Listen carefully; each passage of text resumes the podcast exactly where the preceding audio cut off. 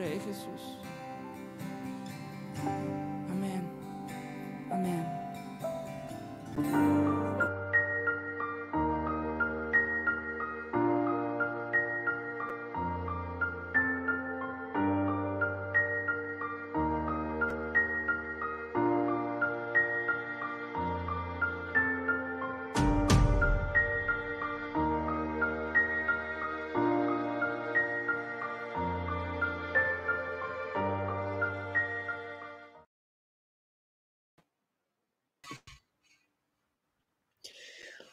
Muy buenas a todos, qué gusto poder compartir este tiempo con ustedes.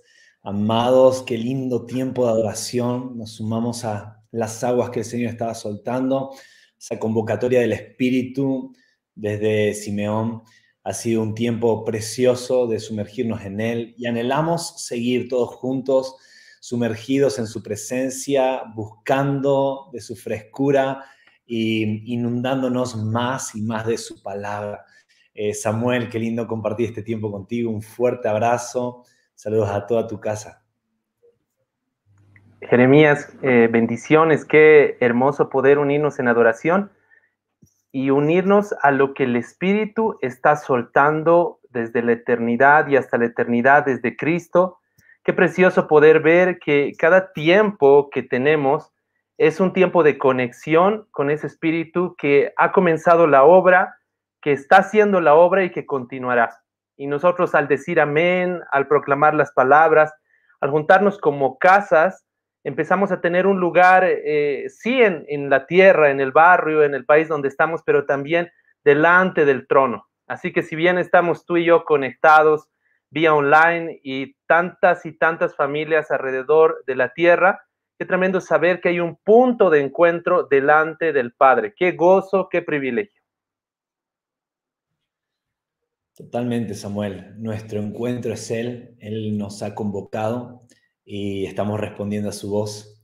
Estamos muy expectantes de, todo lo que Él hablará y me gustaría mucho que nos puedas introducir en, un tiempo de, oración, de presentarnos delante de, Él, eh, para que cada casa se alinee a este tiempo precioso que vamos a tener en su presencia.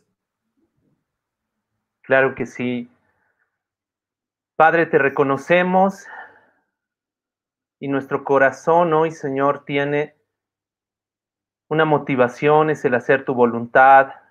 Todo nuestro ser, Señor, clama, Señor, tiene hambre y sed de ti. Nuestros ojos buscan tu rostro. Nuestro corazón arde, Señor, cuando escucha tu voz. Y hoy estamos, Señor, aquí sabiendo que tú eres la palabra viva y que tú eres la palabra que ha permanecido, tú eres la palabra que nos sostiene y que afirma nuestros pies sobre la roca para que no desfallezca nuestro corazón. Señor, entramos en este día sabiendo que tú estás en nosotros.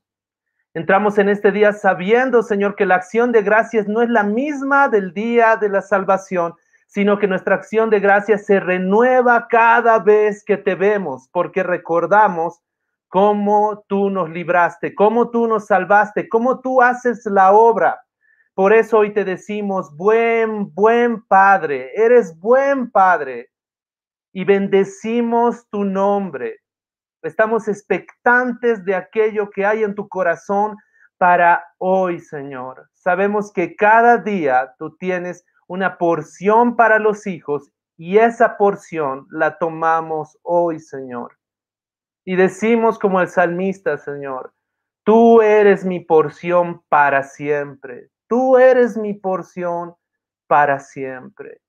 Bendecimos tu nombre, Señor, y junto con Jeremías nos disponemos a ser esos instrumentos en tus manos que puedan soltar la voz y que puedan unir una vez más la revelación que viene de tu espíritu, despertar los espíritus de los hijos, los oídos de las familias y el corazón de aquellos que te aman para abrazar esta palabra y no soltarla hasta ser uno.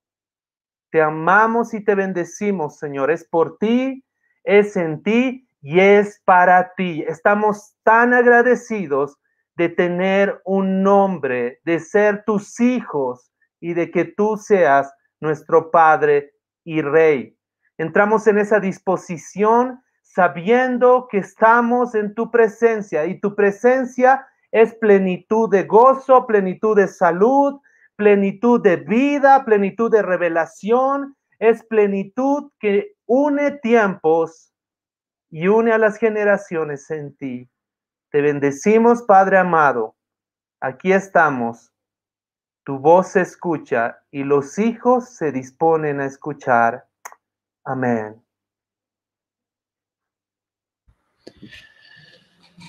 Amén, Samuela, a cada una de esas palabras que, se hacen carne y vida en nosotros. Ah, no estamos físicamente mirando cada una de sus casas, ahí donde están reunidos, buscando conectarse, tal vez algunos en sus celulares, otros eh, en sus televisores, en sus computadoras. Ah, pero sí estamos unidos todos delante del Padre. Él está soltando hoy ah, un ambiente muy precioso y, quiero animarles a ser conscientes de ese tiempo, eh, de ese ambiente, de eso que el Señor está soltando. Es muy, muy, muy, muy importante eh, no permitirnos que la distracción hoy nos robe lo que el Señor quiere soltar. ¿sí? Si hay mucho ah, murmullo en casa, eh, ponga pausa un momento al video, eh, hable con los niños, muéstreles la importancia de no dejar pasar ni una sola palabra que el Señor va a soltar hoy. Es muy importante nuestra conciencia delante de Dios al momento de recibir una palabra. No queremos hacerlo apresuradamente, no queremos dejar de discernir el cuerpo de Cristo al acercarnos a comer y a beber de Él. Y hoy, más allá de que después lo podamos hacer físicamente con un poco de pan, vino, eh, hoy nos hemos acercado a comer de Él y no vamos a comer eh, el cuerpo de Cristo eh, de forma desprolija o sin cuidado. Lo vamos a hacer conscientes, ¿sí? Así que yo les animo, amados, a que todos podamos tomarnos este tiempo para ser conscientes de Cristo, porque Él habla y es muy, muy importante tener oídos para oír lo que el Espíritu hoy va a hablar a la iglesia.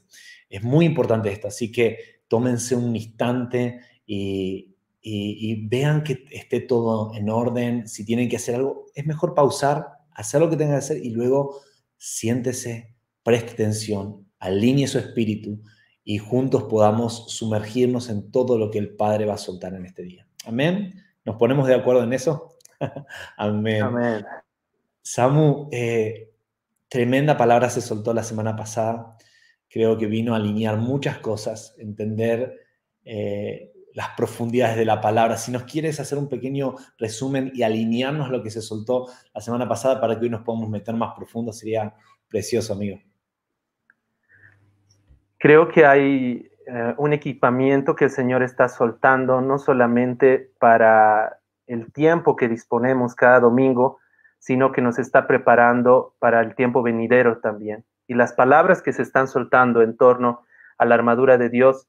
Eh, me quedé con una frase, Jere, tuve que ver eh, varias veces el video esta semana, porque de pronto frases que se habían soltado se impregnaban en mi espíritu y me dejaban en un celá meditando en eso que el Señor estaba impartiendo sobre nosotros. Y se decía de que la armadura de Dios no solamente es ese revestimiento, sino son principios espirituales para la victoria. Y al escuchar esto, yo entiendo de que hay una profundidad mayor a lo que habíamos visto antes, tal como el ejemplo que dio nuestro amado Fernando eh, acerca de la idea que tenemos y la interpretación por la tradición o por la cultura acerca de cómo la espada del Espíritu es el yelmo de la salvación, pero ver en detalle cuando vemos el uso de la palabra, la raíz de esta palabra, que hay una revelación mayor y que no se está refiriendo tan solo a la letra escrita, sino a que mi oído esté conectada con la voz del Padre y eh, la palabra que sale de mi boca manifieste esa espada, ese rema. Se hablaba del logo, se hablaba del rema, se hablaba de que nuestro oído esté conectado con el Señor, pero también algo que desató muchos testimonios, y yo creo que tú vas a compartir esto conmigo, el tema de que cuando no sepamos cómo orar, oremos en lenguas. Y sabes que en los seres eh, se ha empezado a despertar un bautismo del Espíritu, eh, especialmente los seres que hemos podido estar, hermanos que han empezado a clamar diciéndole, Señor, yo no sé orar en lenguas, pero tú eh, me llevas a interceder para poder interceder según tu voluntad, a orar según tu voluntad.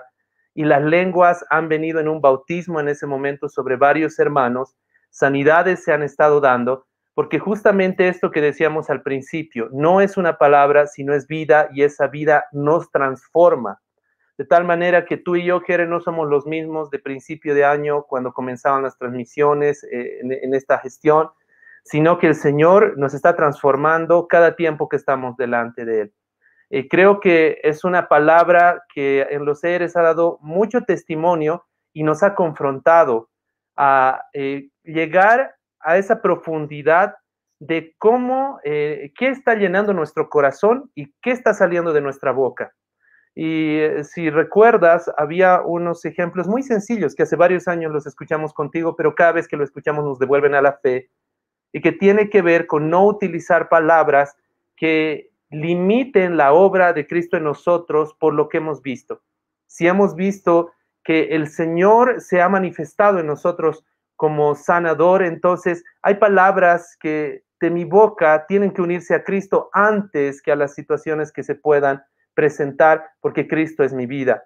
Y se hablaba del no puedo, del no sé, del no tengo, palabras sencillas que nos llevaban a vivir en limitación, pero que también nos eh, ponían una alerta en ese, en ese introducir que hizo Fernando hacia que la espada debe tener un filo. Creo que este es otro punto. Podríamos pasar todo, eh, toda esta mañana, Jere, tal vez desarrollando y siguiendo profundizando estos puntos, pero toco este más. La espada no eh, se nos es entregada para que sea un adorno en nuestras casas, ni que sea una herramienta que no cumpla su función, sino que al tener filo pueda ser esa herramienta de defensa y de ataque. Y creo que eh, a partir de esto empezamos a ver la responsabilidad que tenemos en nuestras declaraciones, no solamente en la iglesia o en nuestra familia, en la congregación, es decir, eh, en los lugares donde seamos invitados a soltar una palabra, sino que todo esto nace primero en nuestro corazón, se forma en nuestra familia y se termina de establecer en el territorio. ¿Por qué decimos esto?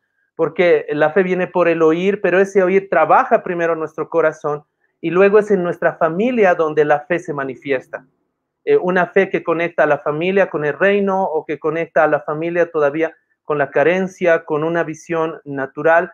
Cristo siempre nos lleva a mirar más alto porque Él quiere que dejemos em, la superficie que día a día estamos recorriendo porque hay una visión distinta en Él.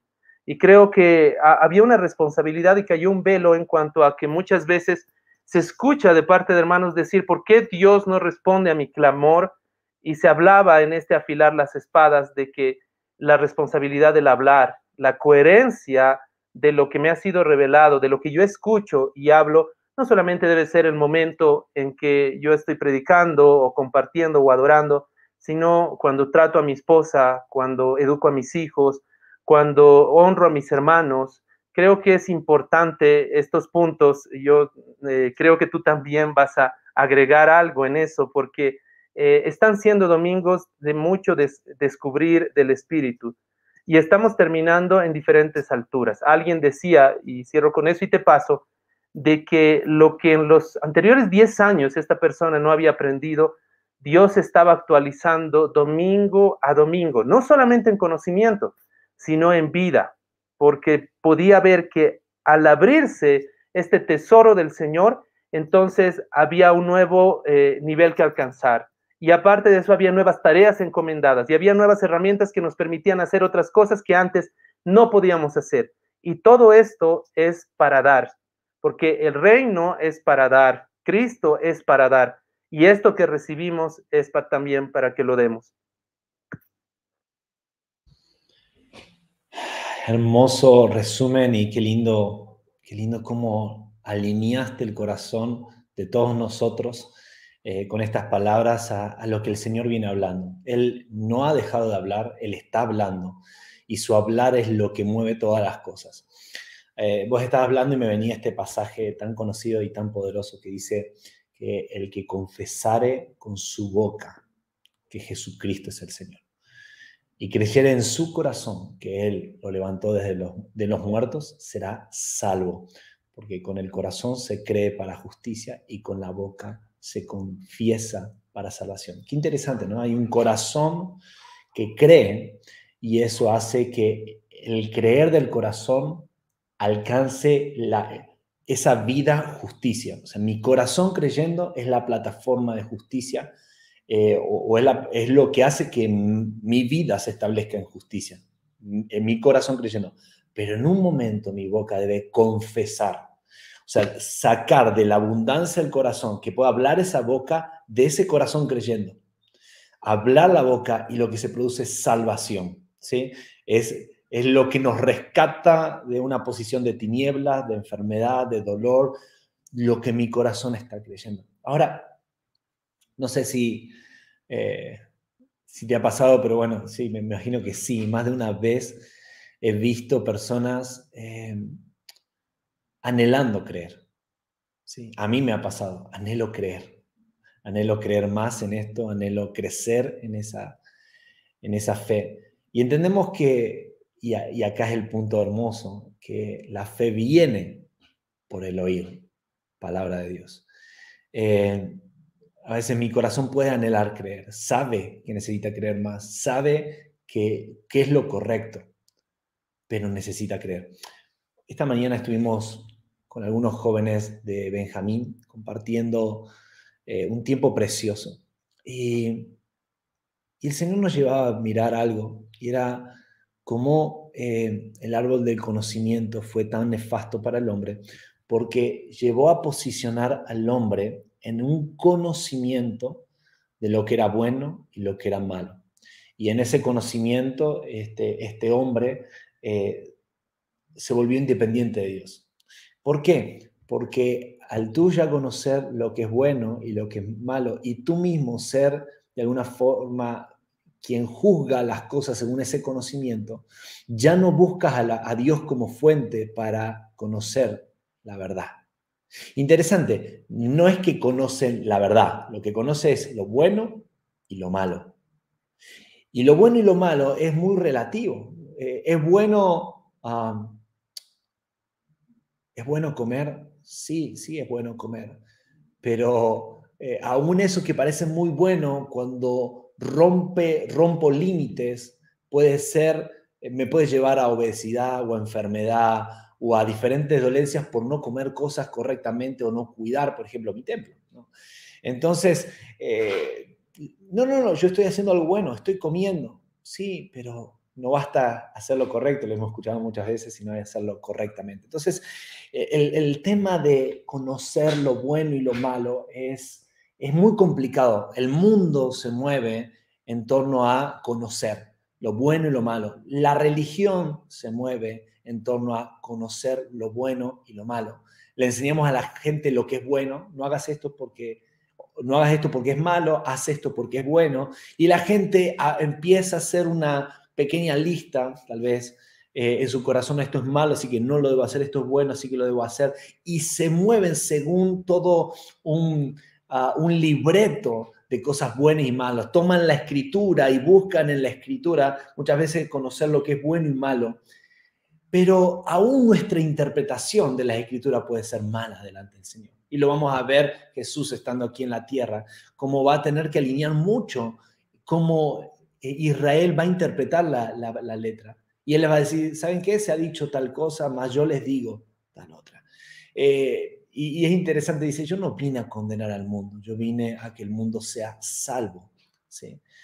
Por medio eh, de mí. Entonces, es muy importante que hoy el Espíritu nos, nos guíe en este proceso de abrir nuestro entendimiento para empezar a entender las cosas desde una mirada cada vez más precisa a lo que el Señor nos quiere llevar, ¿sí? una, mirada más alta, eh, tomando en cuenta de que sus pensamientos no son nuestros eh, pensamientos y y sus caminos no son nuestros caminos. ¿sí? Y hoy queremos elevarnos a esos pensamientos que son más altos, a esos caminos que son más altos. Y creo que el Señor lo viene haciendo semana tras semana, alineando y trabajando con áreas muy íntimas de nuestro corazón, de nuestra mente, eh, de nuestros deseos, de nuestras emociones, alineando su palabra a nosotros de una forma muy, muy especial. No sé si quieres agregar algo, Samuel. Tal vez poder eh, sumar de que Cristo, la obra de Cristo, hablando de los dos árboles, como tú dices, desde el principio tiene eh, un objetivo de devolver al hombre eh, la unidad y quitar la división. Tanto así que cuando Él está hablando de la morada y está hablando de eh, sus discípulos están preguntando algunas dudas que ellos tienen de dónde irá Jesús, cómo hará, qué hará, cómo será su muerte, él eh, se centra en mostrarles que hay un camino, hay una verdad y hay una vida que es él mismo. Pero ese camino, verdad y vida tienen por objetivo quitar la separación que existía para que el hombre pueda tomar de la vida y no tan solamente conocer o saber que hay una vida. Entonces Cristo viene en carne eh, para poder manifestar a Dios con nosotros. Y Cristo al resucitar eh, toma esa parte de humanidad para que sea eh, en nosotros en Dios. Entonces, creo que lo que estamos viendo, Jere, es esa división que desaparece y esa unidad que el Señor nos está llevando a experimentar para que su vida pueda ser plena en nosotros en todo lo que hagamos y no solamente en un área o en aquello que hemos aprendido a Cristo. Creo que estamos viendo ese Cristo revelado por el Espíritu y por eh, lo que constantemente Él en gracia y misericordia está compartiendo con esta comunidad.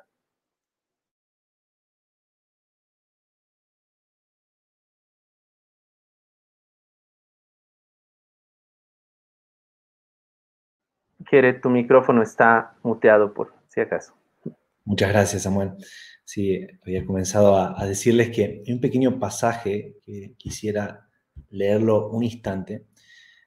Eh, hermoso pasaje de Isaías 53, ¿no? Dice, ¿quién ha creído a nuestro mensaje y quién se ha revelado el brazo del Señor? ¿Quién ha creído nuestro mensaje, a quién se le ha revelado el brazo del Señor. Amo eh, ver cuando el Señor nos introduce eh, en su corazón para revelarnos cómo Él mira las cosas. Lo amo. Eh, muchas veces, no sé si te pasa, pero estamos tratando de entender las cosas de Dios y revisando la palabra, escuchando una prédica o simplemente meditando en Él. Pero qué lindo es cuando el Espíritu te toma de la mano y te dice, ven, te quiero mostrar, te quiero mostrar eh, el mensaje que estoy soltando a la iglesia. Eh, y es impresionante cómo mi corazón debe abrazar ese mensaje, debe abrazar esa palabra para que se haga carne en mí, se haga carne en mí. Tomen por un momento eh, esa palabra, se hace carne en mí. Interesante cuando, cuando se habla de, ¿A quién se le ha revelado el brazo del Señor? Está hablando ese brazo del Señor. ¿Quién es el brazo del Señor? El otro día estaba compartiendo con una hermana y ella me, hablaba justamente de algo que el Señor le estaba hablando acerca del brazo del Señor. Y ese brazo del Señor no es más ni menos que Cristo mismo. Él es el brazo del Señor. Él es, él es el brazo de Dios que se manifiesta.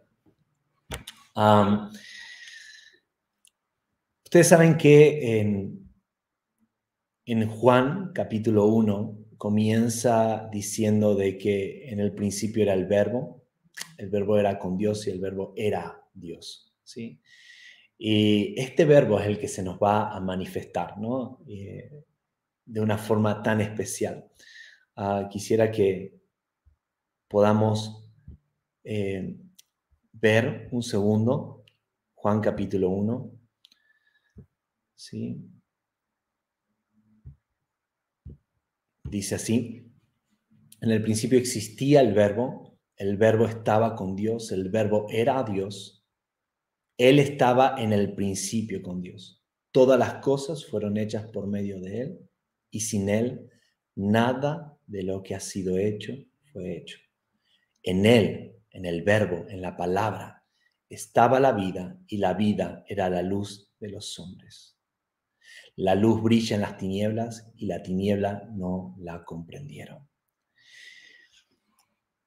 Vuelvo un momento a Samu, a, a Adán y a, su esposa en el, en el Edén. ¿sí? Impresionante porque lo primero que Dios hace, ustedes saben, crea todas las cosas con su voz. De hecho, acá lo dice, todo fue hecho por medio de Él, ¿sí? por medio de este verbo. Él habló. Y, y en ese hablar de Dios sobre la creación, todas las cosas fueron hechas y entendemos que también las cosas fueron restauradas por un dicho de su boca, ¿sí? entendiendo de que en el principio todo estaba desordenado y vacío a causa de, lo que hemos entendido. ¿sí? Y el Señor comenzó ese proceso de ordenar con la palabra. ¿sí? Y todas las cosas fueron ordenadas, fueron alineadas por un dicho de su boca. Ahora, ese hablar de Dios eh, está, está en todas las cosas, ¿sí? Eh, su hablar es tan contundente, ¿sí?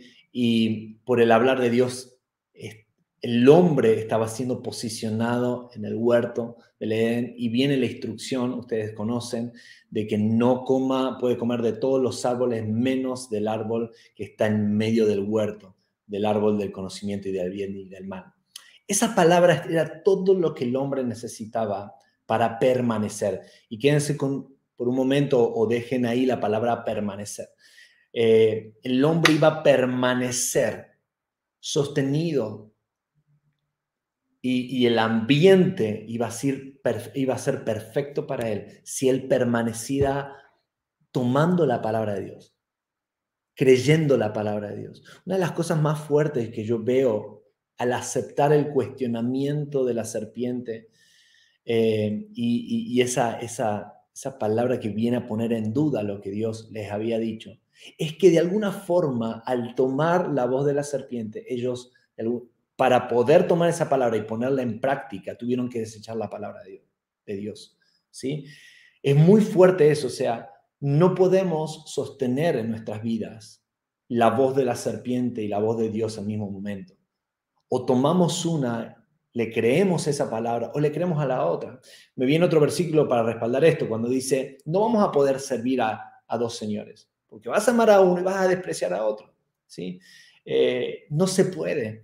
Y, de alguna forma el único camino para poder tomar una palabra que va en contra de lo que Dios dijo es que rechaces la palabra de Dios. Si tú mm, le crees a algo que no es lo que Dios te está hablando, entonces de alguna forma vas a terminar rechazando eh, lo que Dios te está hablando. Y esto es muy, muy delicado. El principio que lleva al hombre a pecar fue desconectarse de la palabra de Dios. Acuérdense lo que dice en Hebreos. Hebreos es otro pasaje que comienza hablando acerca del hablar de Dios. ¿sí? Acá está hablando del verbo, que es la palabra hablada. En la versión textual creo que habla del logos directamente. Estaba justo leyendo la, no me he dado cuenta, la, de las Américas, pero en, la textual habla de, en el principio era el logos, la palabra. Ahora, Hebreos eh, capítulo 1 comienza también hablando acerca de... Eh, del hablar de Dios. Déjenme, acá lo tengo. Hebreos capítulo 1 dice que Dios habiendo hablado en tiempo antiguo muchas veces y de muchas maneras a los padres por los profetas, en estos postreros días nos ha hablado por medio del Hijo. ¿Sí? Quedémonos hasta ahí. Nos habló por medio del Hijo. es muy fuerte el concepto este que estamos hablando y es que Dios espera una cosa de nosotros y es que nosotros podamos tomar la palabra de Dios y creerla. Y quisiera tocar un verso más, eh, Samu, para terminar de redondear esta parte y que me ayudes a, seguir abriendo todo esto, a ver si El Señor va, a seguir hablando. Dice eh, Juan capítulo 17, versículos 6, 7 y 8. Dice, manifesté tu nombre a los que del mundo me diste, tuyos eran y me los diste y han guardado tu palabra. Está hablando de que me manifesté a los que tú me diste, tuyos eran, me los diste y han guardado tu palabra. Primer principio muy importante, ellos han guardado tu palabra. Después dice, han conocido que todas las cosas que me has dado vienen de ti, porque les, has dado, les he dado las palabras que me diste, y ellos las recibieron y entendieron que verdaderamente salí de ti y creyeron que tú me enviaste. Ahora comparemos estos discípulos tomando la palabra, creyéndola, versus a Adán y Eva, que aunque habían sido formados por la palabra de Dios, habían sido establecidos en el Edén por la palabra de Dios, eh, se les había ordenado qué hacer por su palabra, decidieron tomar otra palabra. La gran guerra, ¿sí? la gran guerra que todos nosotros estamos viviendo día a día es a qué voz le vamos a creer. Solo el escuchar la voz de la serpiente hizo que ellos desechen la palabra de Dios o la pongan por, eh, eh, por duda, la pongan en duda. Y todo tiene que ver con qué palabra abrazamos y qué palabra se hace carne en nosotros. Samuel. Me vienen dos cosas. Cuando el hombre y la mujer es puesto delante del árbol de la vida, Dios no está poniendo solamente provisión, sino también está poniendo imagen.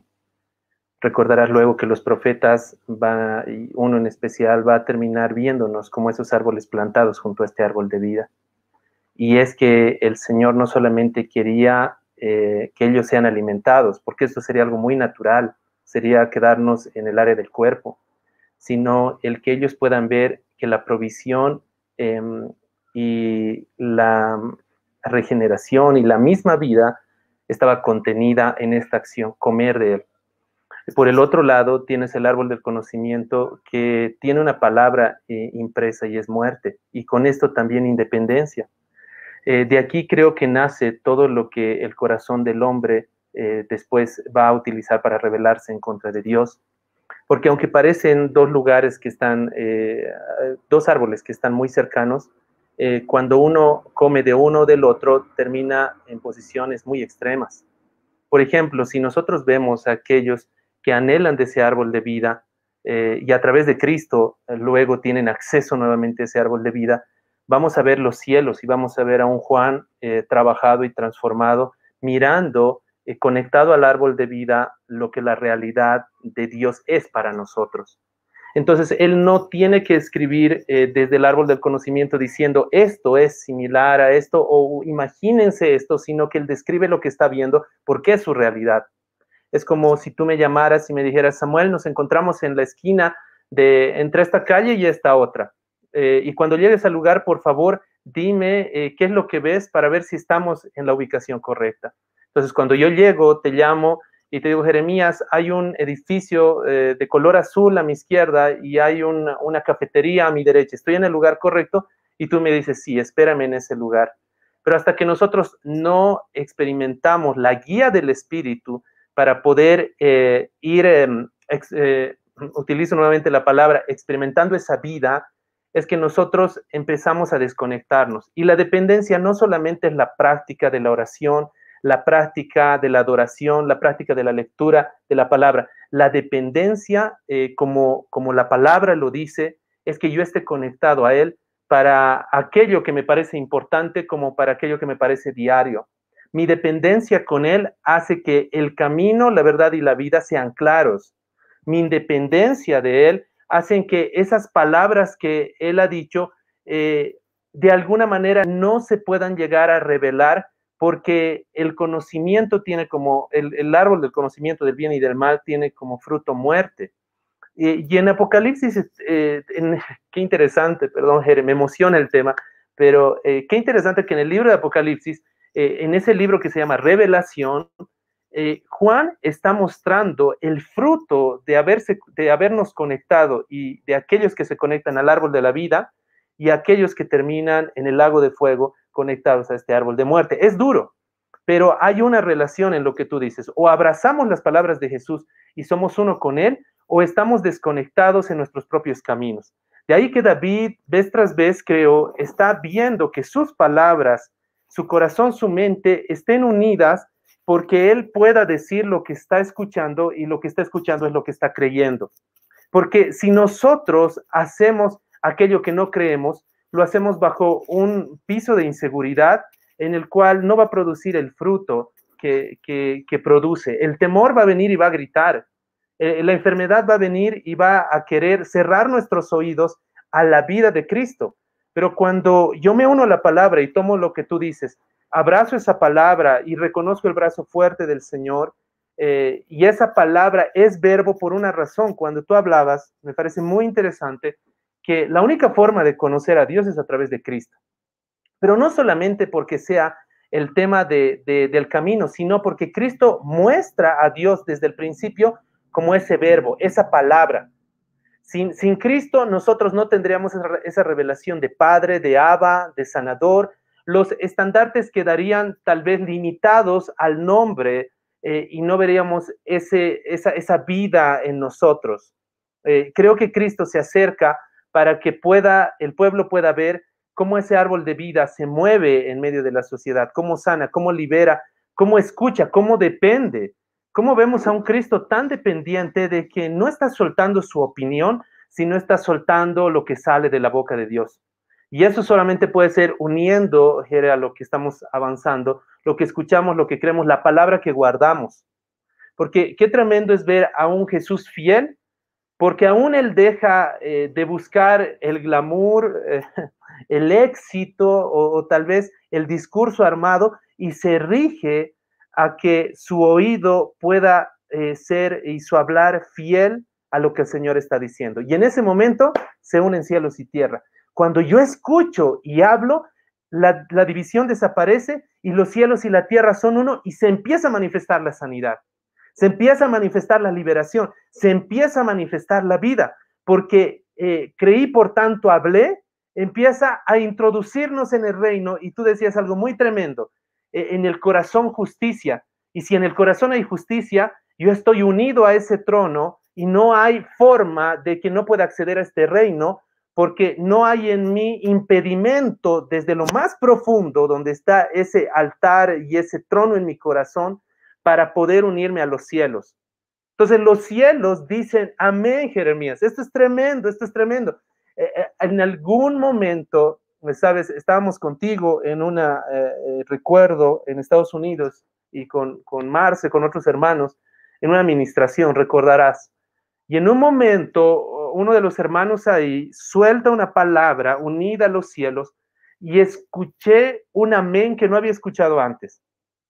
Era una voz que llenaba el lugar y yo abrí mis ojos y empecé a buscar para ver ¿quién de los hermanos que estaban ahí había dicho amén? Porque uno se guía por el timbre, por reconocer las voces, pero en un momento vemos al Espíritu eh, en medio de nosotros, intercediendo por esas vidas que estábamos eh, em, ministrando, pero también diciendo amén. Y eso lleva nuevamente mi corazón a la posición correcta, no a la aprobación que busca mi alma en el hombre, sino a que contenido en el Padre, contenido en Cristo, cielos y tierra puedan manifestar la palabra viva y aún los cielos puedan decir amén.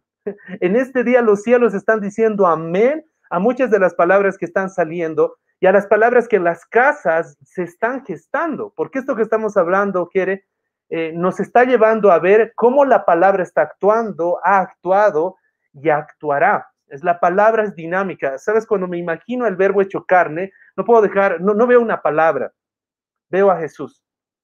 Eh, eh, y, veo el verbo hecho carne y veo sanidad. Y veo el verbo hecho carne y veo liberación. Y veo el, verbo hecho carne y como tú decías, veo salvación. Porque es, es, tal como, como los discípulos lo aprendieron. O sea, si hay una necesidad, quiero ver a los cielos para ver el actuar del Padre, unirme a ese actuar, y que los cielos puedan invadir la tierra. ¿No? Entonces, tan tremendo es que podemos hablar muchas veces de, de lo que el Señor puede hacer, pero cuando yo le creo y su palabra guardo y esa palabra sale con fe energizada en Cristo, todo discurso queda pequeño ante la obra y el poder manifiesto de aquel que nosotros es vida. Y esto va en este día contra toda muerte, Jeremías, porque somos bombardeados de palabras, palabras eh, eh, que, nos pesan, palabras que eh, si tuviéramos un aparato para ver qué palabras acumulamos en nuestro interior, veríamos un montón de palabras, desde las quejas, desde los pensamientos, desde las presiones. Pero, oh bendito Señor, cuando lo escuchamos a Él, somos devueltos a la palabra de vida. Y la palabra hecha carne. y la palabra hecha carne. Y sabes que eso, eh, Dios tiene una morada.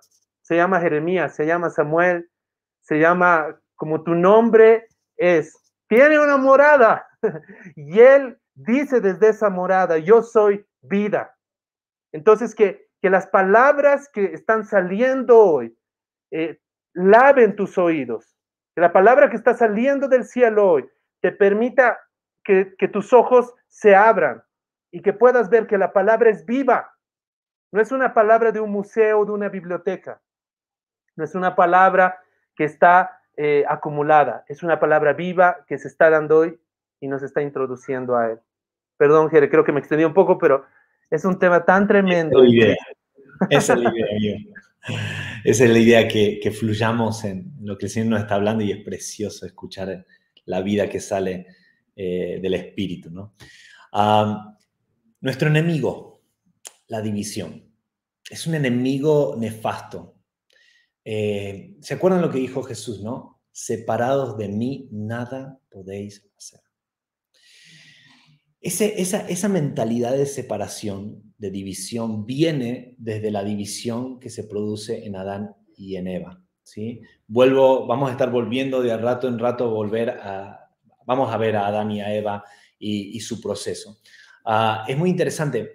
Cuando ustedes saben que la palabra muerte es la palabra separación, ¿sí?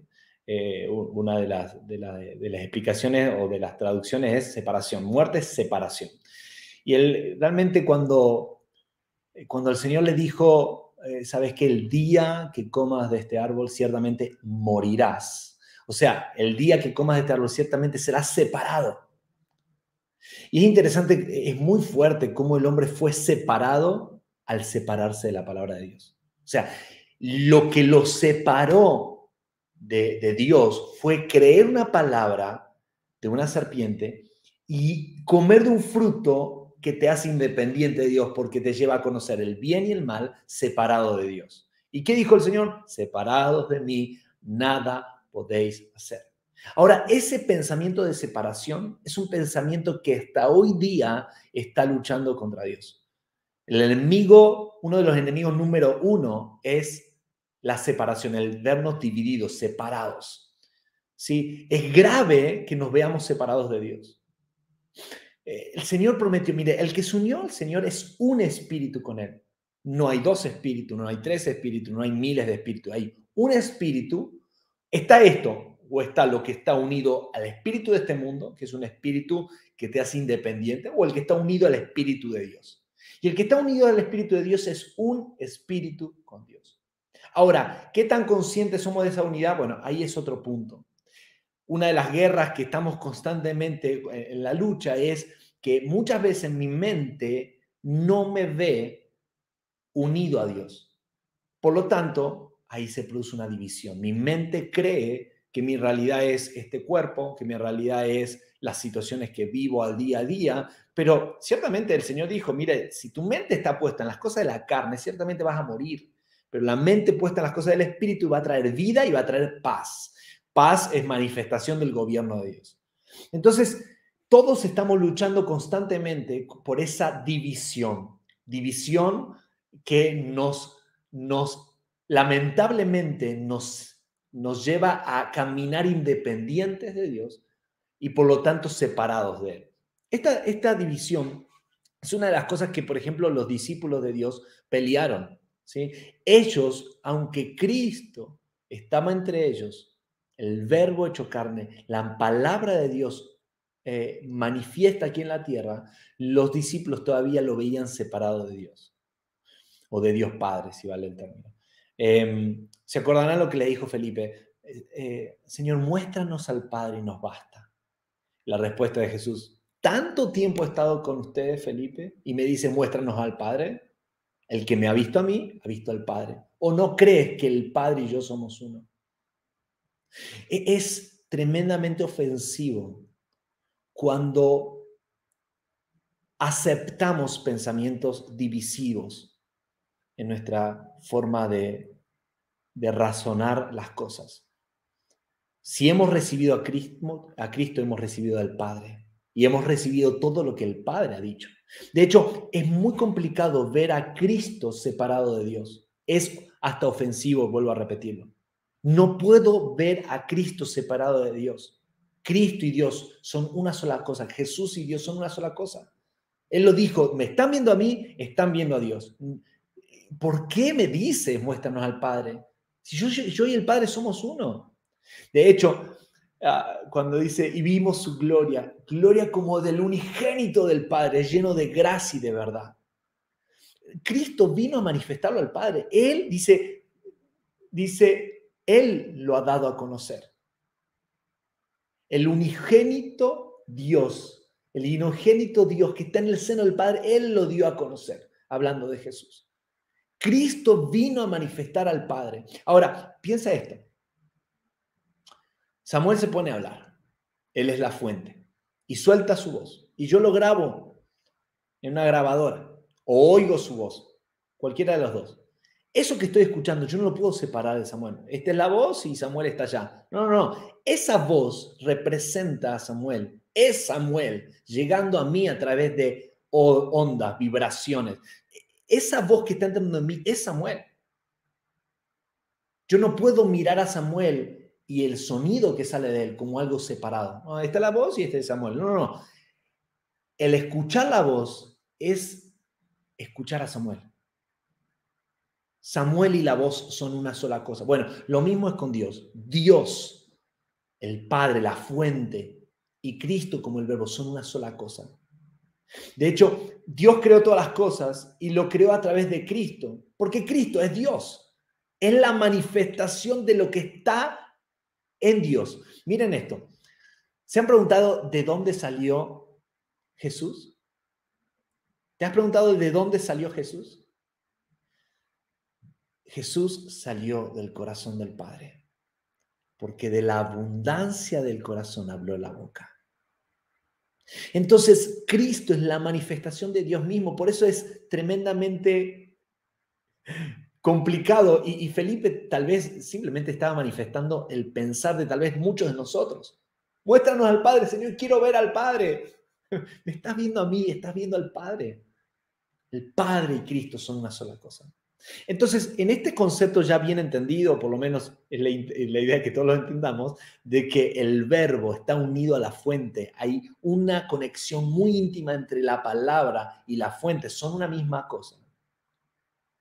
Si tú y yo salimos de Dios, entonces, ¿por qué permitimos que un pensamiento venga a nosotros que nos haga creer que Dios está allá y yo estoy acá? No sé si te has preguntado o te has cuestionado la forma en que muchas veces oramos. Sería bueno que hoy todos nos lo cuestionemos. Señor, derrámate. Ya, se derramó. Padre, quiero ser uno contigo. Pero, ¿por qué oramos como si no lo fuésemos? Señor, ven a nosotros. Pero ya está en nosotros. Señor, derrámate, no sé, eh, manifiéstate. Él ya se manifestó. El gran problema, para mí, el gran problema es que tenemos una concepción de Dios y nosotros separados. Y vuelvo a repetir este versículo y tal vez lo repita muchas veces. Separados de Dios, nada podemos hacer. Jesús lo dijo, separados de mí, nada pueden hacer. Vuelvo a Adán. Comió de ese fruto del conocimiento del bien y del mal. Y en ese momento se separó de Dios. Porque buscó otra fuente para conocer la verdad. Y la verdad es que no había verdad en el conocimiento del bien y del mal. Miren, muchas veces llegamos a las escrituras y tratamos de conocer a través de la escritura lo bueno y lo malo. Y la leemos, la escudriñamos, nos metemos en ella. Cosa que es muy bueno, que la semana pasada se explicó muy bien la importancia de que la palabra sea uno de nosotros. Pero el problema es que muchos han buscado encontrar en la escritura el conocer lo bueno y lo malo. Y también es complicado. Piensen los fariseos, los saduceos, los escribas, los sacerdotes, los maestros de la ley. ¿Conocían la Torá? Sí, la conocían. Y a los profetas lo conocían. ¿Conocían todo lo que se había escrito? Sí, la mayoría de ellos lo conocían hasta de memoria y lo recitaban día a día. Sin embargo, no conocían la verdad, porque habían buscado en la letra el conocer lo bueno y lo malo, y llenaron de leyes, de leyes, ¿sí? Y no estamos hablando de las leyes de Dios, sino de un montón de interpretaciones, y ya está, que dice, vuestra ley invalida eh, la palabra de Dios, ¿no? Eh, em, que tiene que ver con la, con la interpretación de la ley. Entonces llenaron de, de, de pensamientos de que esto es bueno, esto es malo, caminar tantos pasos es malo, caminar tantos pasos sí, eso es bueno, eh, ¿qué se considera descansos? Esto y esto y esto, y, llenaban de interpretaciones de lo que era bueno y malo. ¿Y saben qué? Eso hizo que el pueblo de Dios se separara de Dios, porque era un peso que no lo podían sobrellevar y que había caído sobre los hombros de Israel. Dios envía a Juan delante de Jesús. Y el mensaje es un mensaje de arrepentimiento. ¿De qué? De las obras muertas. ¿Qué son las obras muertas? Obras separadas de Dios. Obras que el hombre hace. Obras muertas. Obras que el hombre hace, pero que están desconectadas de, la fuente, desconectadas del verbo. Todo lo que nosotros hagamos, simplemente porque considero que es bueno o considero que es malo y lo dejo de hacer, eso te separa de Dios. Dios no anhela que, Dios, no espera que tú conozcas lo que es bueno y malo. Quiere que conozcas la verdad, para que la verdad te haga libre. La verdad es el árbol de la vida. La verdad es Cristo. Y unidos a Cristo vamos a poder caminar en eso, no conociendo lo bueno y lo malo. El otro día compartía con un hermano, eh, de hecho ayer, y hablábamos el, el, tema de la educación de nuestros niños. ¿sí? Y a veces hemos hemos mal criado a nuestros hijos. ¿Cómo? Tratando de, eh, tratándolos de llevar al árbol del conocimiento. ¿Cómo así? Por ejemplo, le decimos, no hagas esto porque te va a pasar tal, tal cosa. Si haces esto, yo voy a hacer esto, ¿no? Entonces le empezamos a enseñar a razonar. Si toco esto, viene, no sé, un chirlo. Entonces malo. O le decimos, no hagas esto y, empiezan a, tener una mentalidad de, eh, que el no está ligado a una razón, ¿no? No porque ta, ta, ta, ta. Entonces, son niños pequeñitos eh, y les estamos enseñando que todo no tiene una consecuencia mala o tiene una raíz mala. No porque tal cosa. Y cuando se le dice sí, es porque es algo bueno. Sí, ¿puedo hacer esto? Sí, porque pensamos que el sí está ligado a algo bueno. Y esto es tremendamente dañino. Y les voy a explicar por qué. Porque cuando no educamos a los niños en el no, entonces nuestros niños terminan eh, creyendo que siempre el no está ligado a algo malo. Entonces el día de mañana, cuando alguien los rechaza o reciben un no por respuesta, al nunca haberlos entrenados en la, eh, en, en poder procesar correctamente lo que sería la frustración de recibir un no como respuesta, esa, ese niño se termina deprimiendo, se termina, o adolescente, o, perdón, prejuvenil o joven, lo que sea, ¿sí? Se termina entrando en crisis porque recibió un no cuando mis padres siempre me dijeron sí, sí, sí, sí, sí a todo. Y le han dicho que sí a todo lo que el niño quería. Entonces, una de las cosas que hablábamos era, ¿saben qué? Es muy importante entrenar a los niños en el no. Entonces, de cinco cosas que le decimos en el día o que nos preguntan ellos, ¿puedo esto? De cinco, de seis cosas que nos pregunten, tres, cuatro, decirle que no. Y algunas decirles que sí. ¿Para qué? Y el, y el, tema es que cuando nosotros los entrenamos, no porque, entonces ellos van a decir, pero ¿qué tiene de malo? ¿Por qué no? Si no tiene nada de malo. Porque consideran que el no está ligado a algo malo, cuando Dios nos dice muchas veces que no para nuestro bien. Y no por una razón específica. Ni siquiera tenemos que buscar la razón. Si buscamos una razón, estamos buscando el, en el árbol del conocimiento del bien y del mal. Esto lo hago porque es bueno, porque sí, y esto lo hago porque no lo hago porque es malo, porque es no. Y no funciona así. Muchas veces el Señor te va a decir a cosas que consideramos muy buenas, te va a decir no. Y a cosas que tal vez las consideramos que no son buenas para nosotros, el Señor te va a decir sí. ¿Te das cuenta que no tiene que ver con el árbol del conocimiento? No es que conozcas lo bueno y lo malo para poder avanzar. No le enseñemos a nuestros hijos que todo no tiene una razón. Enseñémosles a ir a la fuente. Enseñémosles a buscar al Espíritu de Dios para que tomen decisiones basadas en su voz y no basadas en nuestros argumentos. Porque terminamos de generación en generación adoctrinando a nuestros hijos por argumentos. Y muchas veces esos argumentos no son más ni menos que el árbol del conocimiento del bien y del mal. ¿Qué necesitamos? que nuestras casas, nuestras vidas, nuestras familias, nuestro entorno, esta comunidad sea nutrida por el árbol de, la vida, por el árbol de la vida, que es la verdadera eh, luz, que es la verdad, que es la vida, que es el camino, como nos decía Samuel recién y que nos, ve, nos lleva verdaderamente al Padre. Entonces, tenemos que salir del espíritu de la razón que vino con el árbol del conocimiento del bien y, del mal, de la independencia y volver a la dependencia de su espíritu, que eso va a traer vida y vida en abundancia. Les dejo meditando con esta palabra. En verdad, en verdad os digo, el que oye mi palabra y cree al que me envió a la fuente, tiene vida eterna y no viene a condenación, sino que ha pasado de muerte a vida.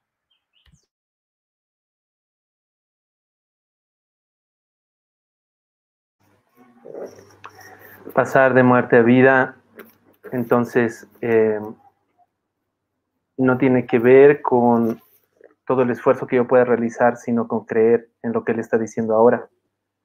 Y esa es una lucha porque Jesús empieza diciendo esto, ¿verdad? Eh, de, eh, él es el camino, la verdad y la vida. Tocabas hace un momento acerca de logos, de Él era el verbo.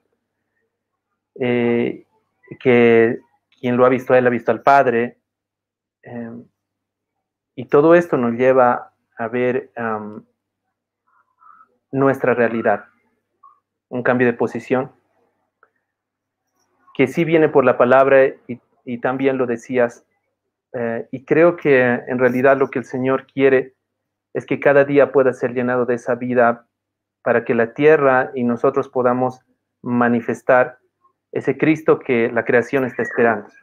Ah, yo veo a, Cristo no guardando al Padre, sino tomando a los discípulos y llevándolos a Él. Y muchas veces eh, nosotros al comer del árbol del conocimiento del bien y del mal, entramos en complicaciones que tienen que ver eh, simplemente con escuchar y obedecer. Creo que Cristo es una muestra tan sencilla y poderosa de que cuando yo escucho y obedezco, quien se forma en mí es la voz. Y esto no tiene que ver con que yo me anule o desde ya no tenga identidad, sino con que voluntariamente decido que eh, ser la morada del Señor y que Él me ayude en la edificación de esa morada, de que Cristo sea el que pueda edificar esa morada. Entonces, constantemente hay una lucha eh, en nuestra vida porque mm, la voz del Padre se suelte y la obediencia pueda ser inmediata. Creo que lo que estamos aprendiendo en este tiempo a través de Cristo nos lleva no solamente a conocer, sino a poder experimentar tal como Cristo hizo con los discípulos y a poder conectarnos con esa fuente. Porque tú decías algo muy tremendo y era muy lindo ese ejemplo de la voz y la fuente.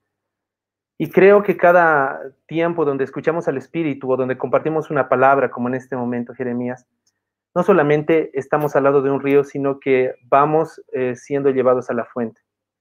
Y en la fuente esto se abre, en unos para salvación, en otros para vida, en otros para sanidad. Pero la fuente da, está unida a la palabra y da un testimonio mayor. Y la fuente nos permite eh, poder encontrar una profundidad que este mundo no eh, va a dar y que el árbol de la vida no va a poder eh, saciar. El árbol Estaba, del conocimiento. Perdón, el árbol del conocimiento, sí.